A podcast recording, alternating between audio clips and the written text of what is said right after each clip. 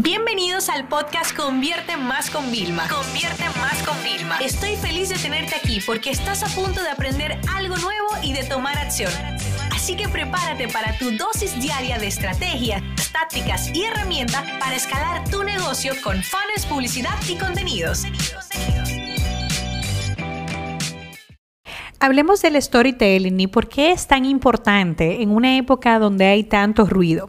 Lo primero es comenzar con el concepto de definición. Tú probablemente has escuchado esto y lo entiendes, contar historias, ¿no? Bueno, Vilma, no es tan difícil de llegar. Pero el storytelling más bien es como un arte, donde nosotros a través de las historias y utilizando un lenguaje sensorial, podemos presentar nuestro mensaje, lo que queremos transmitir a los oyentes para que ellos puedan interiorizarlo, comprenderlo e incluso tener sentimientos a raíz de eso que contamos. Hay historias que generan tristeza, evocan tristeza, hay historias que al contrario generan motivación, eh, provocan a las personas a que quieran tomar acción, hay historias que hacen que las personas se sientan que es como si fuera su propia historia que le estuvieran leyendo. ¿Por qué es tan importante hoy en día? ¿Por qué? Porque la gente no compra tu producto o servicio. La gente compra la emoción que tú le haces sentir, el significado que tiene para ellos tener a tu marca, tener un producto, tener un servicio a tu marca, la transformación. Es decir, cómo se visualiza en el resultado final después. Entonces, ¿qué es lo que nosotros eh, nos aportaría tener el storytelling? Yo te voy a decir la verdad. Yo lo que es siempre ceñirme como a un guion, ay, eso a mí me saca mucho de quicio. Y eso que confieso que los podcasts nosotros hacemos unos guiones, pero mi guion son bullet point, o sea, significado de storytelling, los elementos, tal, o sea, como para tenerlo de guion y que no se me olvide nada.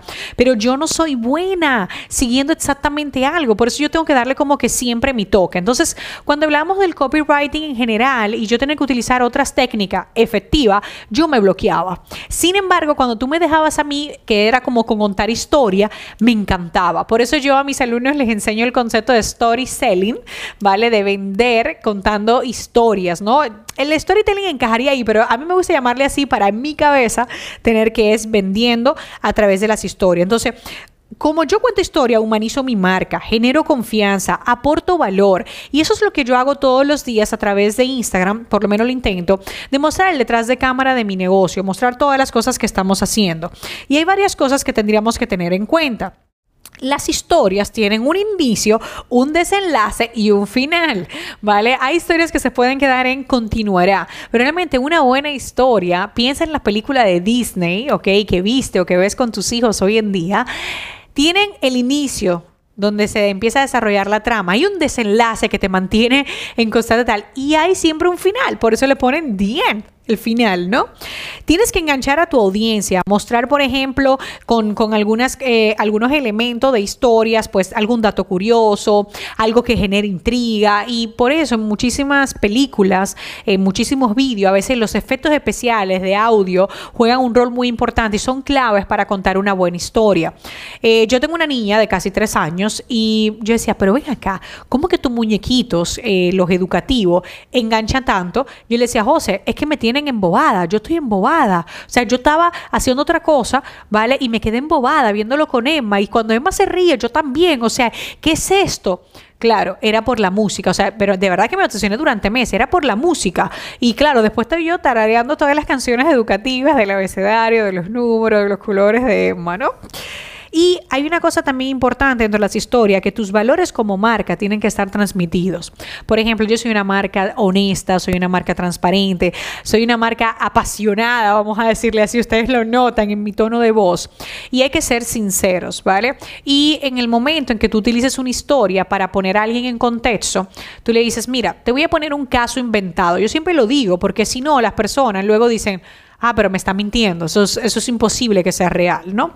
Entonces, dentro de tu estrategia de storytelling, como te digo, ¿qué es lo que vamos a hacer? Uno, vamos a buscar cuáles son los elementos que van a emocionar a tus eh, clientes. Puede ser, por ejemplo, cuando yo doy buenas noticias eh, con el tema de mis actualizaciones constantes, eh, es el, un elemento de sorpresa dentro de la historia, ¿no? O puede ser un un elemento como el humor, ¿no? Que yo lo utilizo para que sea como un canal y me ayude a comunicar. El lenguaje siempre basado en que evoque emociones, si no, no lo haga. Las virtudes y los valores de tu marca, eso que te hacen diferente al resto. Siempre tiene que haber una reflexión, una moraleja dentro de la historia o, incluso, o inclusive múltiples. Yo cuando estoy, por ejemplo, dentro de un webinar, que es una gran historia con muchas historias dentro, yo voy dejando varios mensajes y en el episodio de los viernes siempre tengo una reflexión personal que a mí me ayuda a ser mejor. Pero sobre todo tienes que tener un hilo argumental, ese enganche que mantenga al público en constante atención y que cuando la pierde un poco la atención tú eres capaz de volverla a subir. Porque al final tienes que imaginarte como que si fuera una gráfica, sube, baja, sube y baja, pero la gente se mantiene más arriba.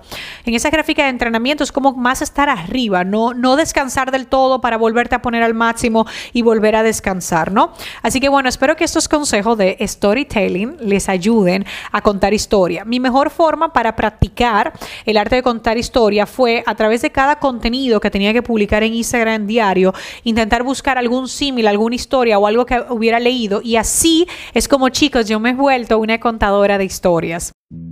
Esta sesión se acabó y ahora es tu turno de tomar acción. No te olvides suscribirte para recibir el mejor contenido diario de marketing, publicidad y ventas online.